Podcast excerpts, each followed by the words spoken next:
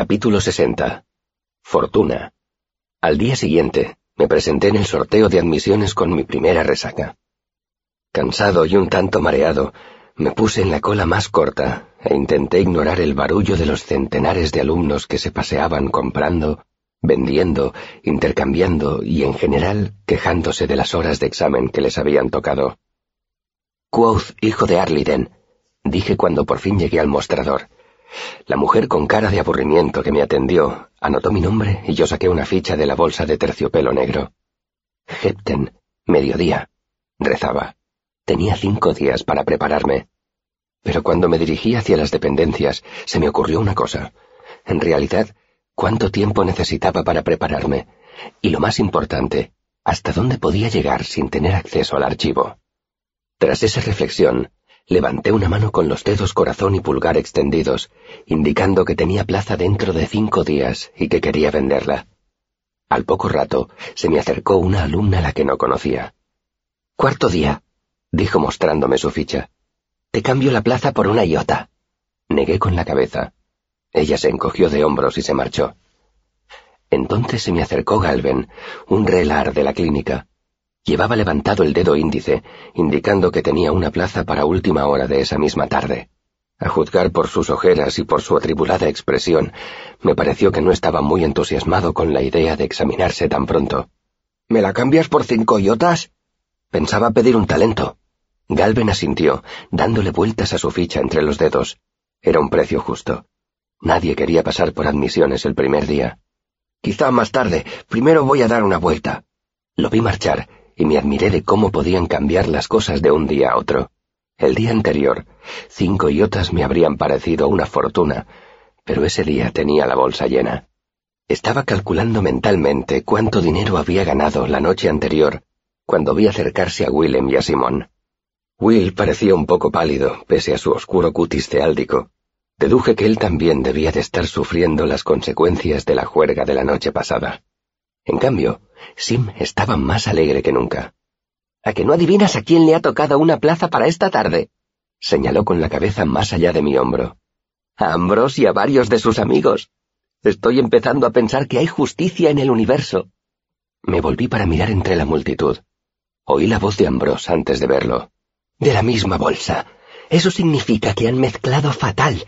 Deberían volver a empezar esta caótica farsa y... Ambrose iba con varios amigos suyos, todos muy bien vestidos, escrutando la multitud en busca de manos levantadas. Ambrose estaba a unos cuatro metros de mí, cuando por fin miró hacia abajo y se percató de que la mano hacia la que iba era la mía. Se paró en seco, con el ceño fruncido, y de pronto soltó una carcajada. Pobrecillo, dijo.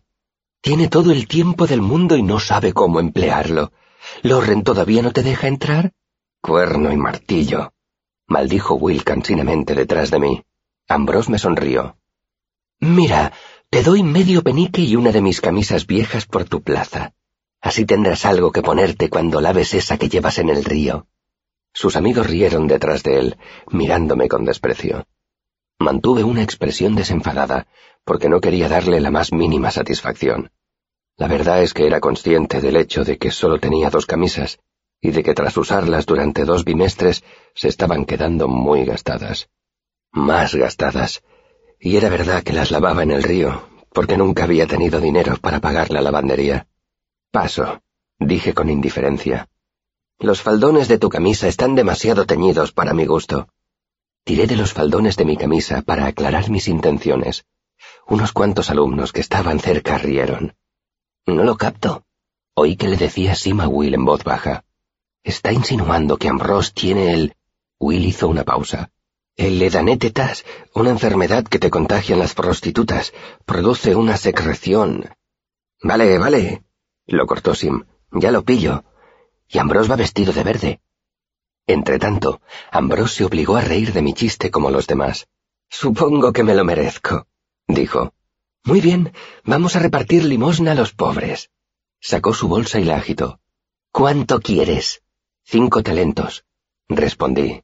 Me miró fijamente y se quedó con la bolsa medio abrir. Era un precio desorbitado. Unos cuantos espectadores se dieron codazos. estaban deseando que lograra estafar a Ambrose y le hiciera pagar un precio mucho más alto por mi plaza. Perdona, dije, ¿quieres que te lo convierta? Era bien sabido que el bimestre anterior Ambrose había suspendido el apartado de aritmética de su examen de admisiones. Cinco es una exageración, dijo. Con mucha suerte conseguirás uno. Ya es muy tarde. Me encogí de hombros con indiferencia. Me contentaría con cuatro. Te contentarías con uno, insistió Ambrose. No soy imbécil. Respiré hondo y solté el aire lentamente resignado. Supongo que no conseguiré hacerte subir hasta... ¿Uno con cuatro? propuse, asqueado por el tono quejumbroso de mi voz. Ambrose sonrió como un tiburón.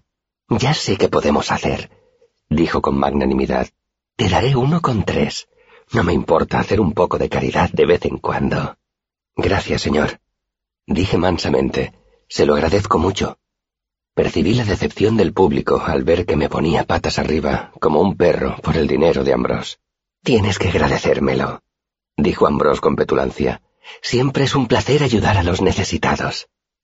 En moneda víntica, esos son dos reales de oro, seis sueldos, dos peniques y cuatro ardites. Ya sé hacer la conversión, me espetó. He viajado mucho por el mundo con el séquito de mi padre desde que era pequeño. Sé cambiar moneda. Claro que sí. Agaché la cabeza. Qué tonto soy. Levanté la cabeza y con curiosidad pregunté, ¿Entonces has estado en Modek? Por supuesto, contestó Ambrose distraído mientras metía una mano en su bolsa y sacaba una serie de monedas. He estado dos veces en la corte de Cershaen. ¿Es verdad que los nobles modeganos consideran que el regateo es una actividad despreciable para la gente de alta alcurnia? Pregunté fingiendo inocencia. He oído decir que lo consideran una señal infalible de que la persona o bien tiene sangre plebeya o pasa graves apuros. Ambrose me miró y dejó de buscar monedas en su bolsa. Entrecerró los ojos. Porque si es verdad, has sido muy amable rebajándote a mi nivel solo por el placer de regatear un poco. Le sonreí. A nosotros, los Ru, nos encanta regatear. Hubo un murmullo de risas de los estudiantes que nos rodeaban, que ya eran varias docenas. No lo hacía por eso, dijo Ambrose. Puse cara de preocupación. Oh, lo siento, señor. No sabía que pasara por una situación difícil. Di unos pasos hacia él, extendiéndole mi ficha de admisiones. Toma, puedes quedártela por medio penique. A mí tampoco me importa hacer un poco de caridad de vez en cuando. Me planté delante de él con la ficha en la mano. Por favor, insisto, siempre es un placer ayudar a los necesitados. Ambrose me fulminó con la mirada. Ojalá te atragantes con ella, me susurró con odio. Y recuerda esto cuando estés comiendo judías y lavándote la ropa en el río. Yo todavía estaré aquí el día que tú te marches con lo puesto. Se dio la vuelta y se fue, muy indignado. Mis compañeros me aplaudieron, Saludé con la cabeza a diestro y siniestro. ¿Cómo puntuarías eso? le preguntó Will. Dos para Ambrose, tres para Quoth. Sim me miró. No ha sido tu mejor actuación, francamente. Es que anoche dormí poco, admití. Cada vez que haces esto, él te lo hace pagar con creces, dijo Will. No podemos hacer más que fastidiarnos el uno al otro, dije. Los maestros se han asegurado de que sea así. Si nos pasáramos, nos expulsarían por conducta impropia de un miembro del arcano. ¿Por qué crees que no he hecho de su vida un infierno? ¿Por pereza? sugirió Will. La pereza es una de mis principales virtudes, dije con desenvoltura. Si no fuera perezoso, podría tomarme la molestia de traducir edanetetas y ofenderme muchísimo al descubrir que significa el goteo de los Edena. Volví a levantar una mano con los dedos corazón y pulgar extendidos. Pero como no lo soy, supondré que se traduce directamente por el nombre de la enfermedad Nemserrea, evitando así cualquier innecesaria tensión en nuestra amistad. Al final le vendí mi plaza a un desesperado relar de la factoría llamado Jacksim. El regateo fue duro, y al final le vendí mi plaza por seis iotas y un favor a concretar. El examen de admisiones me fue todo lo bien que habría podido irme, considerando que no tuve tiempo para estudiar. Gemme todavía me guardaba rencor. Loren mostró una actitud muy fría. Elodin tenía la cabeza apoyada en la mesa como si durmiera. Los maestros estipularon una matrícula de seis talentos, lo cual me puso en una situación interesante. El largo camino de Imre estaba casi desierto. El sol atravesaba las copas de los árboles y en el viento apenas se intuía el frío que pronto nos traería el otoño. Primero fui a Leolio a recuperar mi laúd. Stankion se había empeñado en que lo dejara allí la noche anterior, para que no lo rompiera en mi largo y embriagado camino de regreso. Cuando me acercaba a Leolio, vi a Deok apoyado en el umbral, pasando una moneda de un nudillo a otro de la mano. Al verme me sonrió. Hola. Pensé que tus amigos y tú acabaríais en el río anoche, porque salisteis de aquí haciendo eses. Pero las hacíamos en direcciones diferentes, expliqué, y así nos equilibrábamos. Deok rió. ¿Tienes a tu chica dentro? Traté de reprimir el rubor y me pregunté cómo había sabido Deok que esperaba encontrar a Dena en el eolio. No sé si llamarla mi chica. Al fin y al cabo, Soboy era amigo mío. Deok se encogió de hombros. Como quieras llamarla. Está con Stankion detrás de la barra. Yo la sacaría de allí antes de que empiece a tomarse confianzas con ella y a practicar digitaciones. Noté una oleada de ira y tuve que hacer un tremendo esfuerzo para morderme la lengua.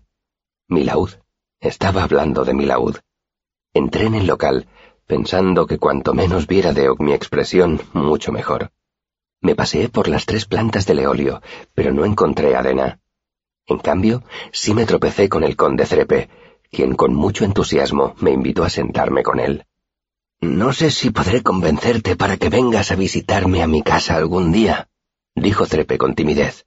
Estoy organizando una cena íntima y conozco a unas cuantas personas a las que les encantaría conocerte.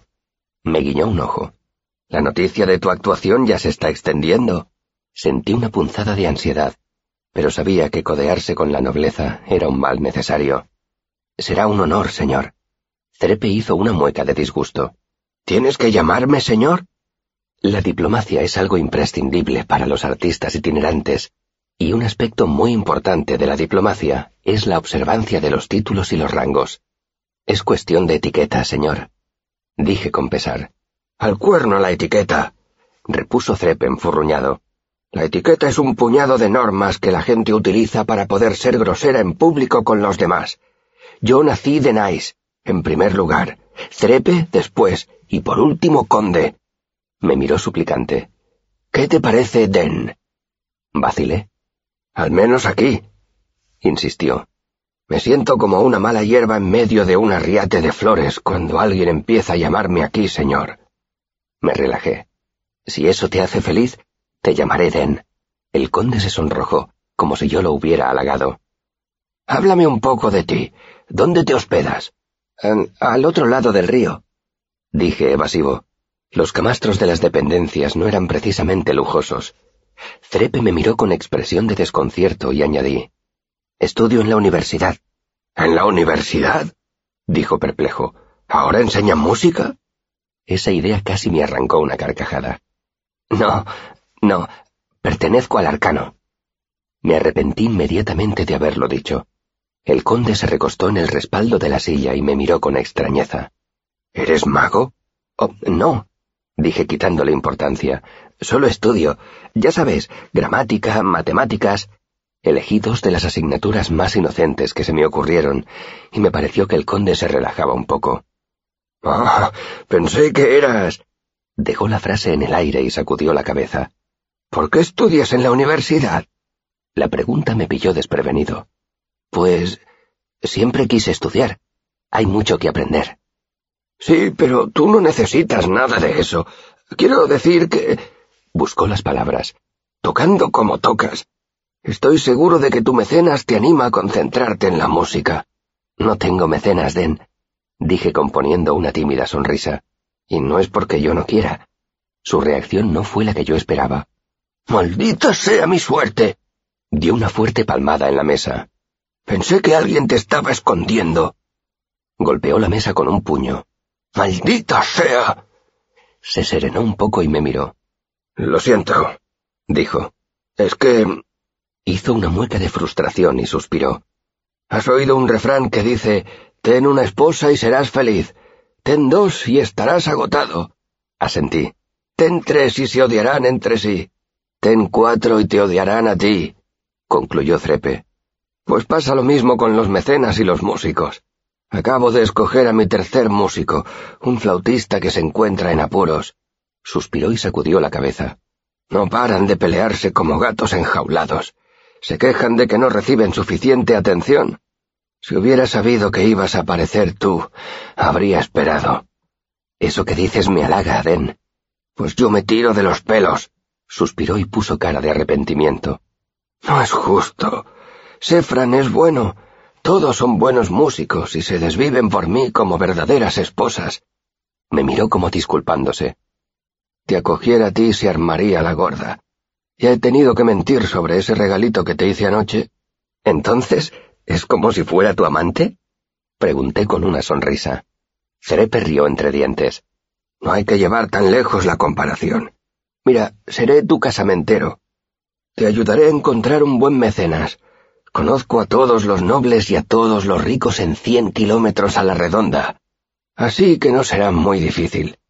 Eso sería una gran ayuda, dije con entusiasmo. Los círculos sociales de este lado del río son un misterio para mí. Entonces se me ocurrió una cosa. Por cierto, anoche conocí a una joven y no sé gran cosa sobre ella. Tú que conoces la ciudad. Dejé la frase inacabada a propósito. Ah, ya entiendo dijo Trepe lanzándome una mirada de complicidad. No, no, protesté. Es la muchacha que cantó conmigo, mi Aloín. Solo quería presentarle mis respetos. Trepe me miró como si no me creyera, pero no estaba dispuesto a discutir. Me parece muy bien. ¿Cómo se llama? Diane. Trepe, por lo visto, esperaba más información. Es lo único que sé. Trepe dio un resoplido. ¿Cómo es? Cántamelo, si lo prefieres. Noté que me ruborizaba. Tenía el cabello castaño, hasta aquí. Puse una mano por debajo del hombro. Joven, con el cutis muy claro. Trepe me miraba, expectante. Guapa. Ya veo. Cabiló Trepe acariciándose los labios. ¿Tenía el caramillo de plata? No lo sé. Es posible que sí. ¿Vive en la ciudad? Volví a reconocer mi ignorancia. Cada vez me sentía más ridículo. Trepe rió. Tendrás que darme alguna otra pista. Miró más allá de mi hombro. Espera, allí está Deok. Si hay alguien capaz de identificar a una muchacha, es él. Levantó una mano. Deok. En realidad no es tan importante, me apresuré a decir. Trepe me ignoró y le hizo señas al corpulento portero para que se acercara a nuestra mesa. Deok se acercó y se apoyó en una mesa. ¿Qué puedo hacer por ti?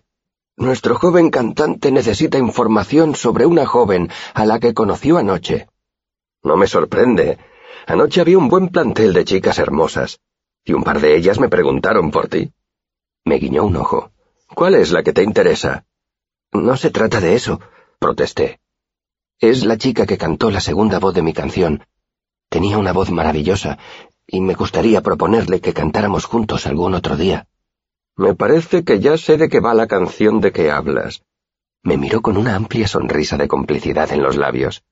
Me sonrojé intensamente y seguí protestando.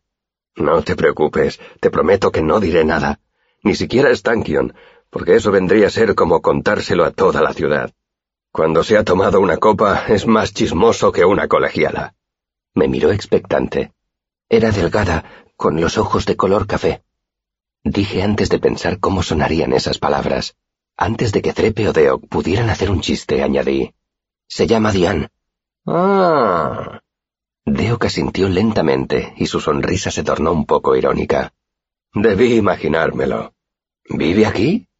preguntó Trepe. Me parece que no la conozco. La recordarías, repuso Deok. Pero no, creo que no vive en la ciudad. La veo de vez en cuando. Viaja mucho, viene y va. Se frotó el cogote y me miró con cara de preocupación. No sé dónde podrías encontrarla, pero ten cuidado, chico. Esa mujer te partirá el corazón. Los hombres caen por ella como el trigo ante la hoja de una guadaña. Me encogí de hombros, como si nada pudiera estar más lejos de mi mente, y me alegré cuando Trepe cambió de tema y se puso a contarnos un rumor sobre uno de los concejales de la ciudad. Reí con sus chanzas hasta que me terminé la bebida. Entonces me despedí de ellos y me marché. Media hora más tarde, me hallaba ante la puerta de Debbie, tratando de ignorar el rancio olor proveniente de la carnicería que había debajo. Conté mi dinero por tercera vez y revisé mis opciones. Podía saldar toda mi deuda, y todavía tendría dinero para pagar la matrícula, pero me quedaría sin un ardite. Tenía otras deudas que liquidar, y aunque estaba deseando librarme de mi obligación con Debbie, no me atraía la idea de empezar el semestre sin una sola moneda en el bolsillo. De pronto se abrió la puerta y me sobresalté. La cara de Debbie asomó recelosa por una estrecha rendija, pero al reconocerme se iluminó. ¿Qué haces ahí acechando? me preguntó. Los caballeros, por norma general, llaman a la puerta. Abrió la puerta de par en par para dejarme pasar. Estaba valorando mis posibilidades, dije mientras Debbie echaba el cerrojo. La habitación estaba como la vez anterior, solo que ese día olía a canela y no a lavanda. Espero no causarte molestias si este bimestre solo te pago el interés. En absoluto, replicó ella. Me gusta considerarlo una inversión. Señaló una silla. Además, así volveré a verte.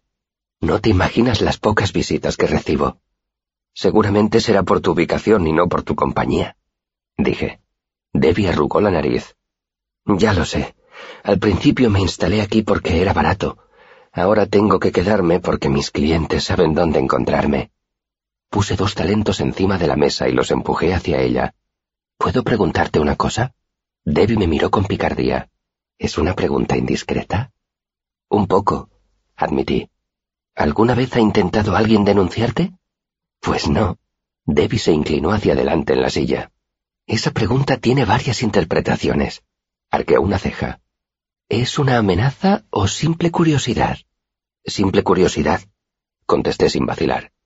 Te propongo una cosa. Señaló mi laúd con la cabeza.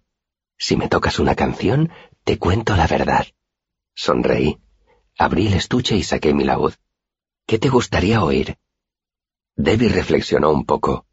¿Sabes tocar Vete de la ciudad calderero? La toqué con gracia y soltura. Debbie cantó conmigo el estribillo con mucho entusiasmo, y al final sonrió y me aplaudió como una niña pequeña. Supongo que en realidad eso era lo que era. Entonces yo la veía como una mujer mayor, con experiencia y segura de sí misma. Yo, por otra parte, todavía no había cumplido dieciséis años. Una vez, dijo Debbie mientras yo guardaba el laúd, Hace dos años, un joven Elier decidió que sería mejor informar al alguacil que saldar su deuda. La miré, y... y nada. Se encogió de hombros. Vinieron, me interrogaron y registraron mi casa. No encontraron nada comprometedor, por supuesto. Por supuesto. Al día siguiente, el joven caballero confesó ante el alguacil. Se había inventado toda la historia porque yo había rechazado sus insinuaciones. Sonrió. Al alguacil no le hizo gracia y multaron al caballero por conducta difamatoria contra una dama de la ciudad. No pude evitar sonreír. Le estaba bien. Me interrumpí porque acababa de fijarme en una cosa. Señalé la estantería. ¿No es eso la base de toda materia de Malcaf? Ah, sí, contestó Debbie con orgullo. Es nuevo. Un pago fraccionado. Señaló la estantería. Puedes curiosear si quieres. Me acerqué y cogí el libro. Si hubiera tenido este libro para estudiar, no habría fallado una de las preguntas del examen de hoy. Creía que teníais muchos libros en el archivo, dijo Debbie con un deje de envidia. Negué con la cabeza. Me han prohibido la entrada en el archivo, expliqué. En total creo que he pasado dos horas en el archivo y una de ellas estuve recibiendo una bronca. Debbie asintió lentamente. Algo había oído, pero nunca sabe si los rumores son ciertos. Entonces estamos los dos en el mismo barco. Yo diría que tú estás un poco mejor que yo, repliqué contemplando la estantería. Tienes a Tecamil aerobórica. Paseé la mirada por los títulos, buscando algo que pudiera contener información sobre los Amir o sobre los Chandrian, pero no encontré nada que pareciera especialmente prometedor. Y también los ritos nupciales del Dracus común, había empezado a leerlo cuando me echaron. Esta es la última edición, dijo Debbie con orgullo. Contiene grabados nuevos y un capítulo sobre los Fain Moite. Pasé los dedos por el lomo del libro y luego me aparté de la estantería. Tienes una buena biblioteca. Mira, dijo ella con sorna. Si prometes lavarte bien las manos, puedes venir aquí a leer de vez en cuando. Si traes tu laúd y tocas para mí, hasta es posible que te preste algún libro, siempre que me lo devuelvas dentro de un plazo de tiempo razonable. Me miró con una sonrisa coqueta.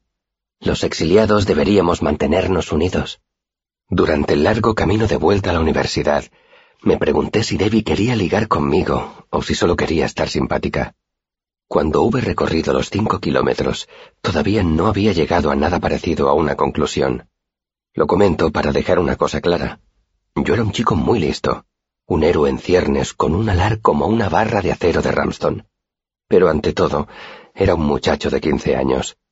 En lo relativo a las mujeres, estaba más perdido que un cordero en el bosque. Encontré a Kilvin en su despacho, grabando runas en una semiesfera de cristal para otra lámpara colgante. Llamé a la puerta. Kilvin levantó la cabeza. El Irquoth. Tienes mejor aspecto. Tardé un momento en comprender que se refería a tres ciclos atrás, cuando me había expulsado de la factoría por culpa de la intromisión de Willem. Gracias, señor. Me encuentro mejor. Kilvin ladeó mínimamente la cabeza. Me llevé la mano a la bolsa. Me gustaría saldar mi deuda con usted. Kilvin dio un gruñido. No me debes nada. Volvió a mirar hacia la mesa y el proyecto que tenía en las manos. Entonces, mi deuda con el taller, insistí. Hace tiempo que me aprovecho de su generosidad. ¿Cuánto le debo por los materiales que he utilizado para estudiar con Manet? Kilvin siguió trabajando. Un talento y siete yotas con tres. La exactitud de la cifra me sorprendió, porque Kilvin no había consultado el libro de contabilidad que tenía en el almacén. Me quedé atónito de pensar en la cantidad de cosas que aquel hombre con aspecto de oso llevaba en la cabeza. Abrí mi bolsa, conté el dinero y lo puse en un rincón de la mesa que no estaba completamente cubierto de cachivaches. Kilvin miró las monedas. El Irquoth. Espero que hayas conseguido este dinero de forma honrada. Lo dijo con tanta seriedad que tuve que sonreír. Lo gané anoche tocando en Imre. ¿Tanto dinero da la música al otro lado del río? Mantuve la sonrisa y me encogí de hombros.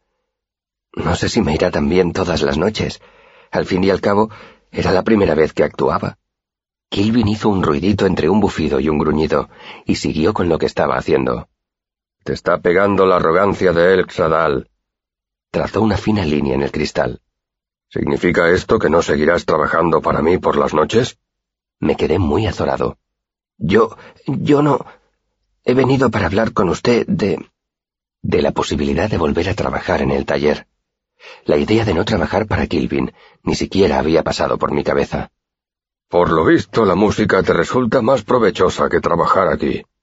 Kilvin miró las monedas que yo había dejado en la mesa de manera elocuente.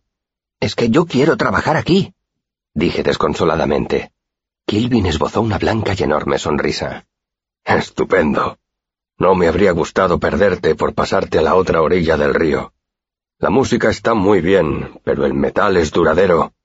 Golpeó la mesa con dos dedos inmensos para enfatizar sus palabras. Entonces hizo un movimiento con la mano con que sujetaba su lámpara inacabada. Vete, no llegues tarde al trabajo, te tendré todo un bimestre limpiando botellas y moliendo minerales. Cuando me marché, pensé en lo que había dicho Kilvin. Era lo primero que me decía con lo que yo no estaba completamente de acuerdo. El metal se oxida, pensé, la música dura eternamente.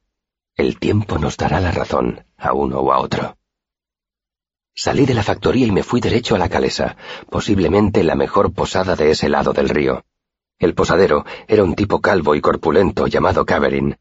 Le enseñé mi caramillo de plata y me di el gusto de regatear durante un cuarto de hora. El resultado final de la negociación fue que a cambio de tocar tres noches todos los ciclos, tenía derecho a comida y habitación gratis. La cocina de la calesa era excelente, y mi habitación era, en realidad, una pequeña suite con dormitorio, vestidor y salita. Un gran avance en comparación con mi estrecho camastro en las dependencias. Pero lo mejor de todo era que ganaría dos talentos de plata al mes, una cantidad de dinero casi increíble para alguien que llevaba tanto tiempo viviendo en la pobreza. Y eso, además de las propinas o los regalos que pudieran darme los clientes adinerados. Tocando en la posada, trabajando en la factoría y con un buen mecenas en el horizonte, ya no tendría que vivir como un indigente. podría comprarme cosas que necesitaba urgentemente, otra muda de ropa, plumas y papel, unos zapatos nuevos. Si nunca habéis sido pobres de verdad, dudo que entendáis el alivio que sentí. Llevaba meses temiendo que sucediera alguna otra desgracia, consciente de que cualquier pequeña catástrofe me destrozaría. Pero ya no tenía que vivir constantemente preocupado por la matrícula del siguiente bimestre, ni por los intereses del préstamo de Debbie. Había desaparecido el peligro de que tuviera que abandonar la universidad. Me sirvieron una cena estupenda. Filete de venado, ensalada y un cuenco de sopa de tomate con especias. También había melocotones, ciruelas y pan blanco con mantequilla. Y aunque yo no lo pedí, me sirvieron varias copas de un excelente tinto víntico. Después de cenar, me retiré a mis habitaciones, donde dormí como un bendito, perdido en la inmensidad de mi nueva cama de plumas.